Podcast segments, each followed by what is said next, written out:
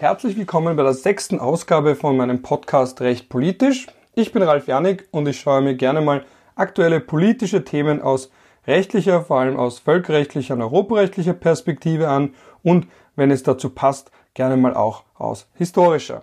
Heute werde ich mich einem Thema widmen, das ihr auf Twitter, zumindest einige von euch vielleicht auf Twitter ausgesucht habt. Ich habe eine Reihe von Auswahlmöglichkeiten gegeben und die meisten Stimmen hat das Thema EU-Mercosur, also das Freihandelsabkommen zwischen der Europäischen Union und dem Mercado Común del Sur, der aus fünf südamerikanischen Staaten besteht, nämlich Argentinien, Brasilien, Paraguay, Uruguay und Venezuela, wobei die Mitgliedschaft von Venezuela derzeit suspendiert ist, aber das nur am Rande. Und heute werde ich mir ein wenig ansehen, ganz allgemein, was ist denn ein Freihandelsabkommen und dann ein wenig in die Tiefe gehen, warum es solche Freihandelsabkommen überhaupt gibt, wie sie eingebettet sind in das allgemeine internationale Handelsrecht und dann ein wenig im Detail, was denn sich eigentlich verbirgt hinter dem Freihandelsabkommen zwischen der EU und Mercosur. Gut, ganz allgemein bewegen wir uns hier im Bereich des internationalen Handelsrechts beziehungsweise auch Welthandelsrecht, International Trade Law oder auch WTO-Recht genannt. Ganz kurz, warum WTO-Recht? Die WTO ist ja eigentlich eine internationale Organisation, der nicht alle Staaten angehören, die ja sogar weniger Mitglieder hat als die Vereinten Nationen. Die haben ja bekanntermaßen 193. Die World Trade Organization hat nur 164. Warum spricht man hier vom WTO-Recht? Ganz simpel, weil der überwiegende Anteil vom Welthandel zwischen WTO-Mitgliedern stattfindet. Also die Schätzungen variieren hier ein wenig, aber doch jedenfalls über 90, wenn nicht sogar 97 Prozent des Welthandels wird zwischen WTO-Mitgliedern durchgeführt. Deswegen kann man diese Begrifflichkeiten, also Welthandelsrecht, Trade Law, aber auch WTO-Recht synonym verwenden. Und jetzt ein wenig dazu, warum es eigentlich solche Freihandelsabkommen braucht. Das liegt einfach daran, dass hier ganz allgemein beim internationalen Warenverkehr das Meistbegünstigungsprinzip, Most Favored Nation Clause, gilt. Das finden wir bereits in Artikel 1 vom GATT. Das ist das allgemeine Handelsabkommen für Waren aus dem Jahr 1947 beziehungsweise in der aktuellen Version aus dem Jahr 1994 und da besagt schon der Artikel 1, dass jeder Staat gleich behandelt werden muss. Also Meistbegünstigungsklausel, der höchste Standard, der einem Staat zugutekommt, muss auch sämtlichen anderen Staaten zugutekommen. Im Zusammenhang mit was? Das kann alles Mögliche betreffen, das kann Lizenzierungsverfahren betreffen, also eben wenn man ein Produkt in einen anderen, Land, in einen anderen Staat einführen möchte oder eben auch, und hier kommen wir schon zu den Freihandelsabkommen, vor allem wenn es um Zölle geht. Das heißt, wenn ein Staat Zölle einhebt auf Produkte, auf Waren jeder Art, hat er dieselben Zölle von allen anderen WTO-Mitgliedern einzuheben. Das heißt, 10% für Staat A, automatisch 10% auch für Staat B. Und er darf nicht einen höheren Betrag verlangen von Staat A als für Staat B, weil das würde einen Verstoß gegen das Meistbegünstigungsprinzip darstellen. Jetzt gibt's aber eine zentrale Ausnahme davon und das sind eben diese sogenannten Freihandelsabkommen. Weil vielleicht hat jetzt der ein oder andere Hörer oder die ein oder andere Hörerin sich schon gleich gedacht, Moment einmal, aber in der EU gibt es ja keine Zölle, obwohl die EU kein Staat ist. Wie geht denn das? Wie lässt sich das vereinbaren mit dem Meistbegünstigungsprinzip, das ich gerade erläutert habe? Nun, ganz einfach. Es gibt eine Reihe von Ausnahmen und eine ganz zentrale Ausnahme hierbei sind sogenannte Freihandelsabkommen. Die EU ist aus streng handelsrechtlicher Perspektive eine Zollunion, das heißt, sie ist ein Freihandelsabkommen, es gibt keine Zölle zwischen den einzelnen EU-Mitgliedsländern und darüber hinaus, deswegen Zollunion, haben die einzelnen Mitglieder keine individuellen Zölle, sondern es gibt einen gemeinschaftlichen Zoll, der von der EU erhoben wird, eingehoben wird auf Waren, die aus Drittländern, beispielsweise aus den USA, in die EU importiert werden. Und somit kann die EU ihrerseits mit anderen WTO-Mitgliedern oder eben auch mit anderen Abkommen, wie bereits gesagt, der Mercosur-Markt, also der Mercado Común del Sur, der südamerikanische Markt, kann seinerseits mit der EU ein Freihandelsabkommen schließen. Und das ist genau das, was gerade passiert. Das heißt, die EU kann Vorteile einräumen, dem Mercado Común del Sur, die es anderen Ländern, anderen WTO-Mitgliedern nicht einräumen muss, weil eben diese beiden Vertragspartner Teil eines Freihandelsabkommens sind. Jetzt kann man natürlich die Frage stellen, warum gibt es diese Möglichkeit, einzelnen Handelspartnern Privilegien einzuräumen, wo doch, wie bereits gesagt, das GATT, also das Allgemeine Zoll- und Handelsabkommen, eigentlich an ganz prominenter Stelle eben bereits im Artikel 1, also ganz vorne, festlegt, dass man nicht zwischen Staaten diskriminieren soll, dass jedem Staat die gleichen Vorteile einzuräumen sind wie allen anderen Staaten und dann gibt es auf einmal eine so zentrale Ausnahme. Nun, um das zu erklären, müssen wir ein wenig in die Geschichte zurückgehen. Wie gesagt, das GATT stammt aus dem Jahr 1947, also aus der Zeit unmittelbar nach dem Zweiten Weltkrieg. Und den Zweiten Weltkrieg hat man damit erklärt, unter anderem erklärt aus wirtschaftlicher Sicht, dass er das Resultat von wechselseitigem Protektionismus ist. Also beispielsweise das Smoot-Hawley Tariff Act der USA wird hier sehr oft zitiert, der unmittelbar an die Weltwirtschaftskrise von 1929 beschlossen wurde, mit dem die USA als eines der zentralen, als eine der zentralen Handelsmächte sehr hohe Zölle eingehoben haben, unter anderem auch um die heimische Wirtschaft zu stützen. Und daraus ist die These geboren worden, dass der Zweite Weltkrieg auch das Ergebnis ist von Maßnahmen der einzelnen Staaten, um ihre Wirtschaft abzuschotten und vor feindlicher oder vor Konkurrenz in anderen Ländern zu schützen. Und die Gegenthese wiederum besagt, dass Staaten, die wirtschaftlich eng miteinander verflochten sind, nicht gegeneinander Krieg führen. Und die prominenten Köpfe, die man mit diesen Thesen assoziiert, sind beispielsweise der französische Ökonom Frédéric Bastiat, der gesagt hat, beziehungsweise zumindest gesagt haben soll, dass wenn Waren nicht über Grenzen schreiten, werden es Waffen tun, oder eine andere bekannte Person, ein anderer bekannter Name in dem Zusammenhang Immanuel Kant in seiner Schrift zum ewigen Frieden, der auch die These vertreten hat, dass Staaten nicht nur, wenn sie demokratisch verfasst sind, sondern auch zusätzlich, wenn sie enge Handelsbeziehungen unterhalten, engen Austausch von oder regen Austausch von Waren treiben, dass sie auch dann keine Anreiz haben, miteinander Krieg zu führen. Ganz im Gegenteil, dass dann ein Krieg für alle von Nachteil ist. Und das ist eine These, die sich dann in jüngerer Vergangenheit wiederum findet bei Norman Angel und seiner Schrift The Great Illusion, wo er auch gesagt hat, es macht überhaupt gar keinen Sinn für Staaten, andere Staaten anzugreifen oder ihr Territorium zu annektieren oder zu okkupieren, weil sie ja ohnehin Zugriff haben auf andere Märkte, wenn es entsprechenden regen Handel zwischen diesen Ländern gibt. Also ganz klar, die Prämisse, unter der das allgemeine Zoll- und Handelsabkommen 1947 beschlossen wurde, war, dass Zölle und andere Handelsbarrieren möglichst abgebaut werden soll. Und das erklärt jetzt aber noch immer nicht, warum es diese einzelnen Privilegien gibt oder diese Möglichkeit, anderen Handelspartnern, einzelnen Handelspartnern entsprechende Privilegien einzuräumen, die den anderen nicht eingeräumt werden müssen. Nun, die Founding Fathers, also die ähm, Verhandler, die Chefverhandler des Allgemeinen Zoll- und Handelsabkommens waren sich gleichzeitig auch darüber im Klaren, dass sie es nicht schaffen werden, alle Zölle auf einmal zu reduzieren. Also das GATT beinhaltet zwar eine Pflicht oder eine moralische Pflicht, keine rechtliche, nicht genuin rechtlich, aber doch irgendwie die Absichtserklärung, Zölle nach und nach zu reduzieren. Und unmittelbar nach dem Zweiten Weltkrieg lag, da gibt es unterschiedliche Berechnungen, aber eine, die ich für äußerst vertretbar halte, auch aufgrund der Methode, ist zu dem Schluss gekommen, dass es um die 22 Prozent im globalen Durchschnitt an Zöllen gegeben hat. Und heute wiederum natürlich mit Vorsicht zu genießen, aber heute gehen Berechnungen davon aus, dass der allgemeine Schnitt von Zöllen bei ungefähr 3,7 bis 3,9 Prozent liegt. Also dass Länder im Durchschnitt für alle Waren um die 4 Prozent Zölle erheben. Also eine massive Reduktion. Dabei aber wiederum zu bedenken, dass einzelne, und darauf werden wir noch zu sprechen kommen, wenn wir über das Handelsabkommen zwischen der EU und Mercosur sprechen, einzelne besonders sensible oder als besonders wichtig geltende Waren und Produkte können durchaus mit höheren Zöllen belegt sein und umgekehrt hat sich auch gezeigt, dass vor allem wirtschaftlich schwächere Länder oft höhere Zölle, Zölle einheben als die großen Industrienationen. Und diese massive Reduktion von Zöllen ist das Produkt von zwei Prozessen. Einerseits multilaterale Verhandlungen, bei denen sämtliche WTO-Mitglieder teilgenommen haben, teilnehmen mussten und beschlossen haben, ihre Zölle ganz allgemein zu senken, also gegenüber allen anderen WTO-Mitgliedern zu senken.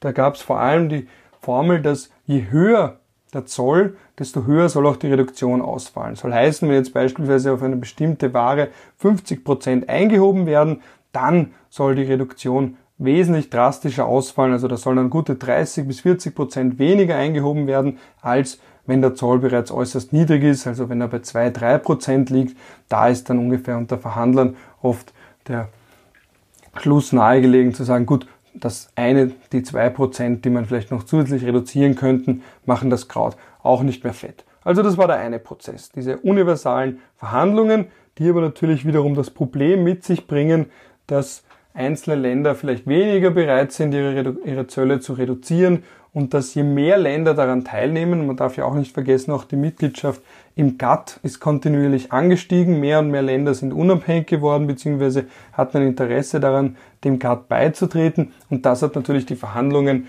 zusätzlich erschwert. Und deswegen hat bereits das GATT von 1947 vorgesehen, die andere Möglichkeit, um die es eben heute geht, dass es auch regionale Integration geben kann, zumindest ursprünglich regionale, das war der Grundgedanke oft, aber natürlich auch überregional. Also man denke beispielsweise an das Freihandelsabkommen zwischen der EU und Kanada, wo man nicht mehr von einem regionalen, Abspre äh, von einem regionalen Freihandelsabkommen sprechen kann, aber wo auch eine gewisse kulturelle und wirtschaftliche Nahebeziehung besteht, die es den beiden Handelspartnern ermöglicht hat oder die zumindest begünstigend gewirkt hat, dass sie ein Handelsabkommen miteinander abschließen. Und das ist jetzt keine Ausnahme, ganz im Gegenteil. Es gibt unzählige Freihandelsabkommen oder eben auch Zollunionen auf der ganzen Welt. Also die EU ist insofern aus rein wirtschaftspolitischer und wirtschaftsrechtlicher Sicht natürlich immer noch ein Sonderfall, aber nicht so ein krasser Sonderfall, wie man meinen mag. Es gibt auf der Welt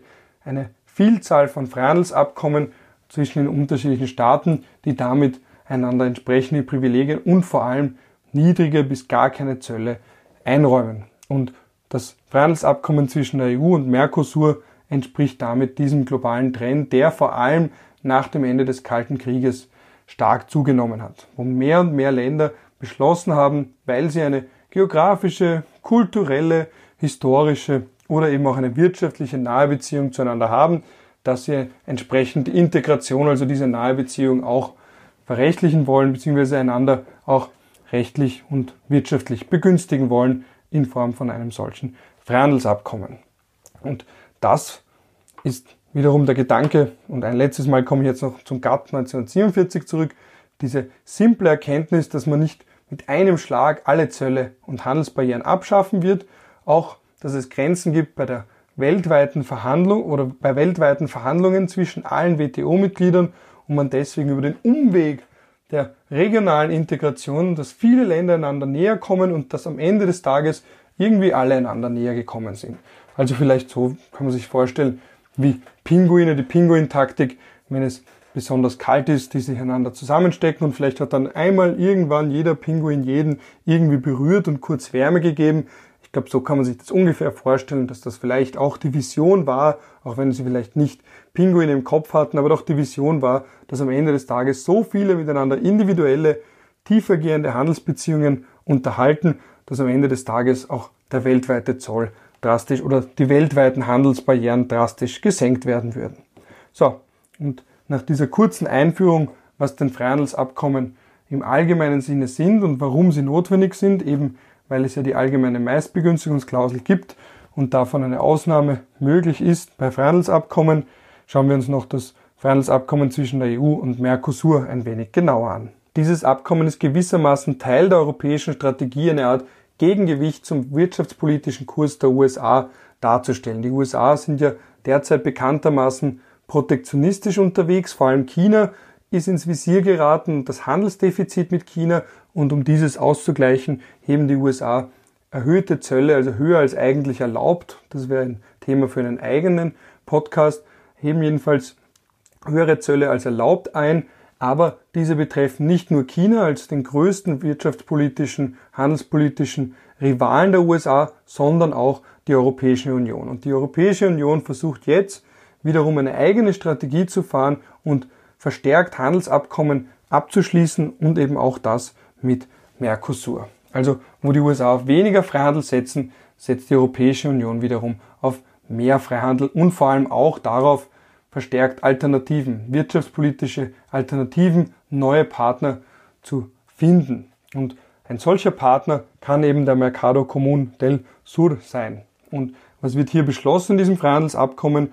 Also ganz allgemein hat Mercosur sich verpflichtet oder würde Mercosur sich dazu verpflichten, circa 91 Prozent seiner Importe von der Europäischen Union in den nächsten zehn Jahren ähm, zu liberalisieren. Also hier keine Handelsbarrieren mehr zu errichten bzw. zu unterhalten. Und auch die EU hat sich verpflichtet oder würde sich dazu verpflichten, 92 Prozent ihrer Importe von Mercosur, also den Mercosur-Ländern, in den nächsten zehn Jahren zu liberalisieren. Und bei industriell gefertigten Waren hat man sich sogar darauf geeinigt, dass die Europäische Union Zölle auf sämtliche industrielle Waren in den nächsten zehn Jahren aus den Mercosur-Ländern zu äh, abzuschaffen, zu entfernen und wiederum um, über 90 Prozent ähm, von Seiten Mercosurs auf Autos, Autoteile, Maschinen, chemische Erzeugnisse und pharmazeutische Erzeugnisse. Also da soll Mercosur wiederum 90 Prozent liberalisieren. Also man sieht hier, es ist nicht ganz ein Gleichgewicht. Die EU geht weiter als Mercosur, aber das ergibt sich auch am Ende des Tages einfach daraus, dass die EU wirtschaftspolitisch hier der größere Player ist und sich hier mehr Liberalisierung leisten kann als die Staaten von Mercosur. Ein besonderes Reizthema in dem Zusammenhang sind Agrarprodukte. Auch hier hat die EU erwirkt, dass sie dass 93 Prozent der Zölle auf EU-Agrarprodukte von Mercosur gesunken werden und die EU wiederum ihrerseits 82 Prozent der Agrarproduktimporte von Mercosur ähm, liberalisiert werden. Mit einen einigen Ausnahmen für besonders sensible Produkte, das ist beispielsweise Rindfleisch ähm, oder Schweinefleisch. Für Zucker, da ist wiederum Brasilien eigens genannt in dem derzeitigen öffentlich vorliegenden Entwurf, dass auch hier für Zucker aus Brasilien Sonderregeln gelten sollen. Ethanol, Reis, Honig ähm, oder auch Käse, Milchpulver. Das ist, eine, das ist eine Auswahl von den Produkten, die, weil sie so sensibel sind, nicht gänzlich liberalisiert werden. Also da werden die Zölle nicht gänzlich abgeschafft, sondern es wird wiederum gesagt, dass nur eine bestimmte Anzahl, also zum Beispiel für Honig 45.000 Tonnen oder für Reis 60.000 Tonnen. Nur die ersten 60.000 Tonnen sollen ohne Zoll importiert werden können die EU. Das, was darüber hinausgeht, wiederum, da werden dann Zölle anfallen in unterschiedlicher Höhe. Neben diesem zentralen Punkt, also der Abbau von Zöllen und Handelsbarrieren zwischen den einzelnen Partnern eines Freihandelsabkommens, gibt es noch eine Reihe von weiteren Kapiteln und Punkten, die sich im Abkommen zwischen EU und Mercosur finden werden. Einerseits Regeln zu sogenannten Rules of Origin, also Regeln, um zu bestimmen, ob ein Produkt, ob eine bestimmte Ware überhaupt aus der EU, beziehungsweise genau genommen aus einem EU-Mitgliedsland oder andererseits aus einem Mercosur-Mitgliedsland stammt. Also wir wissen ja, im Zeitalter der Globalisierung gibt es kaum ein Produkt, das zur Gänze in einem Land hergestellt wird. Man kennt beispielsweise das Buch Reisebericht eines T-Shirts, wo man sieht, die Rohmaterialien kommen aus einem Land, der Entwurf, das Design aus einem anderen und einem dritten Land wird es vernäht und so weiter und so fort. Oder ein anderes Beispiel, Autos, wenn wir jetzt an das klischeehaft das tolle deutsche Auto, das hochqualitative Auto aus Deutschland denken, wenn wir feststellen, dass die einzelnen Teile eines Autos aus gänzlich unterschiedlichen Ländern stammen und dann stellt sich natürlich die Frage, was heißt Made in Germany eigentlich oder wann kann man Made in Germany sagen zu einem Auto? Und da gibt es entsprechende Regeln auch im Abkommen zwischen EU und Mercosur. Und ganz allgemein hat die EU in solchen Fragen wie beispielsweise dem angesprochenen Auto oder einem T-Shirt festgelegt, dass ein Land, ein, ein Produkt dann aus einem anderen Land stammt, also jeweils aus dem Land stammt, in dem der letzte und vor allem ökonomisch gerechtfertigte und substanzielle Herstellungsprozess stattgefunden hat. Das ist der Ursprung eines Landes, die ganz allgemeine Formel, aber dann wiederum gibt es die Notwendigkeit für spezifische Produkttypen entsprechend detaillierte Regeln zu haben, um festzulegen, woher das jeweilige Produkt oder Erzeugnis überhaupt stammt. Das ist ein Punkt, der sich auch im Freihandelsabkommen zwischen EU und Mercosur befindet. Dann ein weiterer, der ganz kurz erwähnt werden sollte, sind sogenannte Trade Remedies, also Möglichkeiten, die einzelne Länder ergreifen dürfen im Fall von sogenannten unfairen Handelspraktiken, von unfairen Handelspraktiken wie beispielsweise Dumping oder andererseits auch durch Subventionen. Dumping bedeutet, dass man ein Produkt auf den Markt eines anderen bringt zu einem wesentlich geringeren Preis als der Preis, der im Heimatland des Produkts verlangt wird. Das Ziel ist hier, den Markt zu zerstören, zu erobern und dann aus dieser Machtposition, die durch das Dumping entstanden ist, langfristig Profit zu schlagen. Und da gibt es die Möglichkeit, ausnahmsweise Zölle anzuheben, um den Preis an, auf das Niveau zu bringen, das normalerweise ohne Dumping, ohne eine Dumping Policy ähm, der Preis, der dann gelten würde. Dasselbe gilt auch, wenn durch unfaire Handelspraktiken wie Subventionen der Preis wiederum künstlich gesenkt wird. Auch hier gibt es grundsätzlich die Möglichkeit, das auszugleichen durch höher als erlaubte Zölle, streng, äh, vereinfacht gesagt, in Ausnahmefällen. Und zu guter Letzt auch, wenn es zu einem plötzlichen und unerwarteten Anstieg von Importen in ein Land kommt, auch hier gibt es die Möglichkeit, sogenannte Schutzmaßnahmen zu ergreifen, um die heimische Industrie zu schützen, weil auf einmal dieser Import, dieser unvorgesehene Import, Massenimport von Produkten die heimische Industrie bedrohen oder bereits zerstört hat.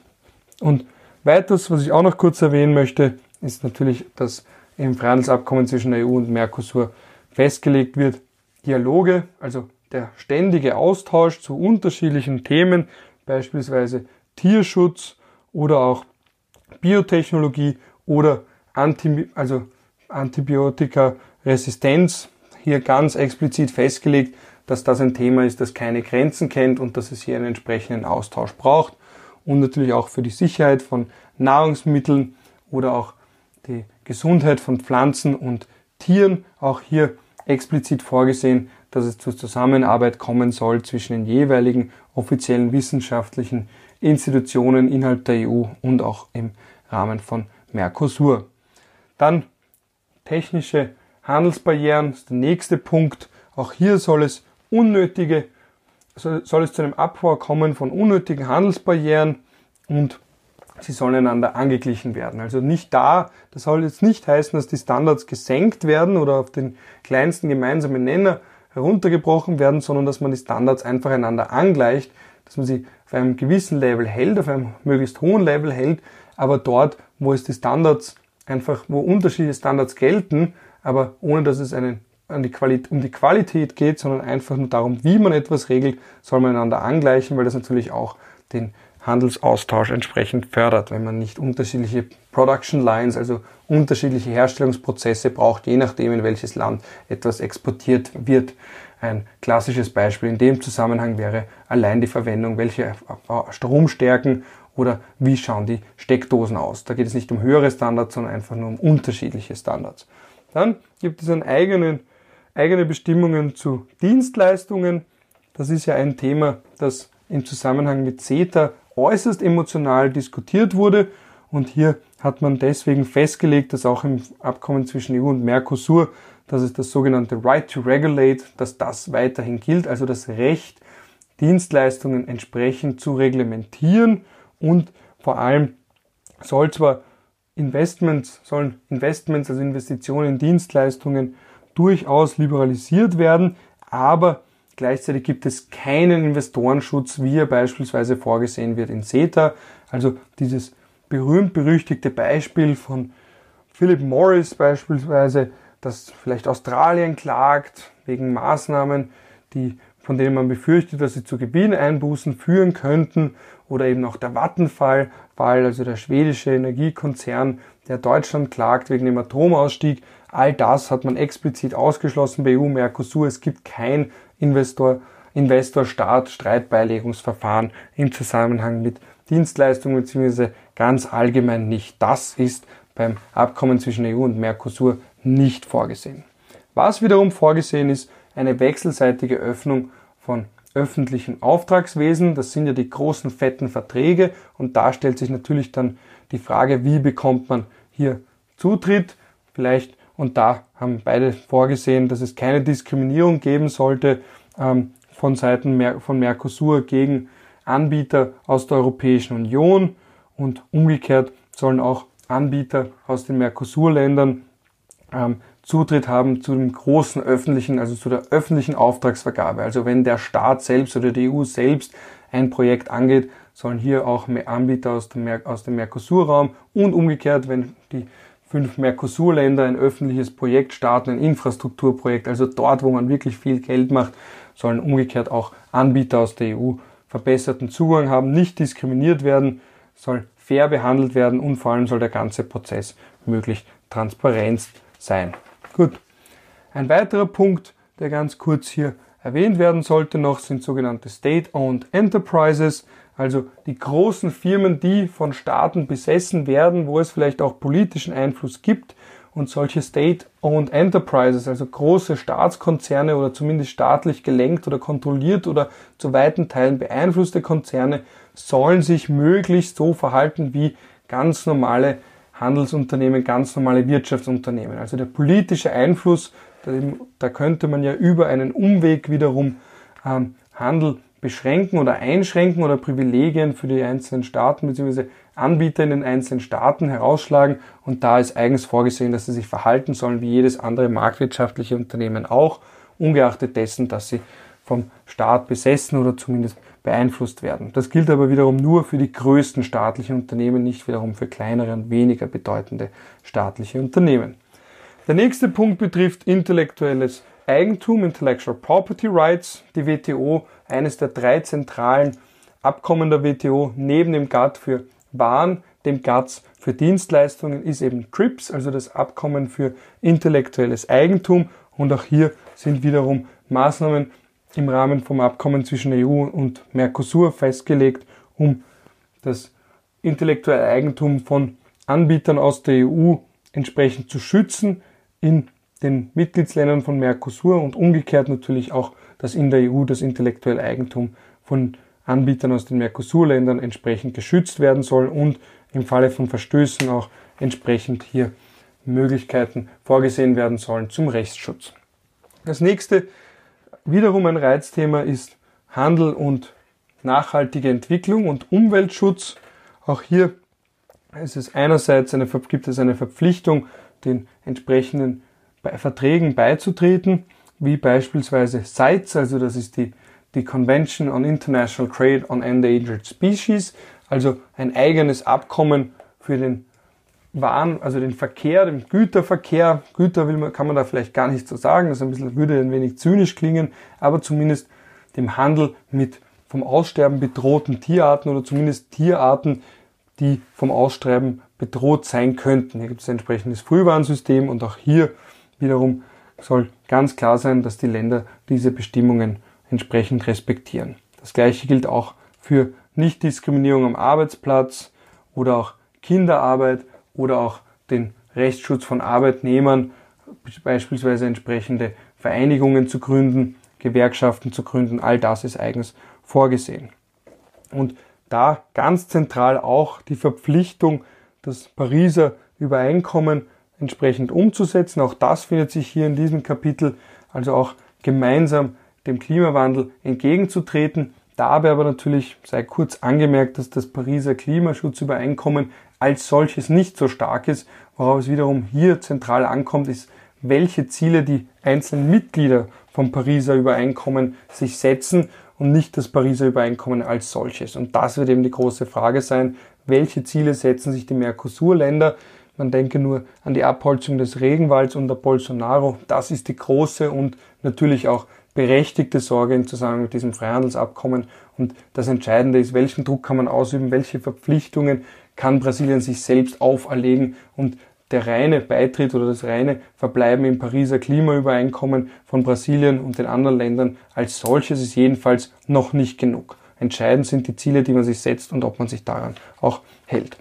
Und zu guter Letzt die letzten zwei Kapitel, die hier angemerkt wurden in dem großen Dokument, das die EU äh, herausgegeben hat, ist einerseits ganz allgemeine Transparenzbestimmungen, wir haben es bereits genannt, im Zusammenhang mit der öffentlichen Auftragsvergabe, aber auch davon abgesehen soll ganz allgemein möglichst hohe Transparenz gelten, möglichst hohe Transparenzstandards gelten. Das ist auch eine allgemeine Verpflichtung, die sich bereits in GATT findet, in Artikel 10, aber hier noch einmal in detaillierterer Form auch im Abkommen zwischen EU und Mercosur.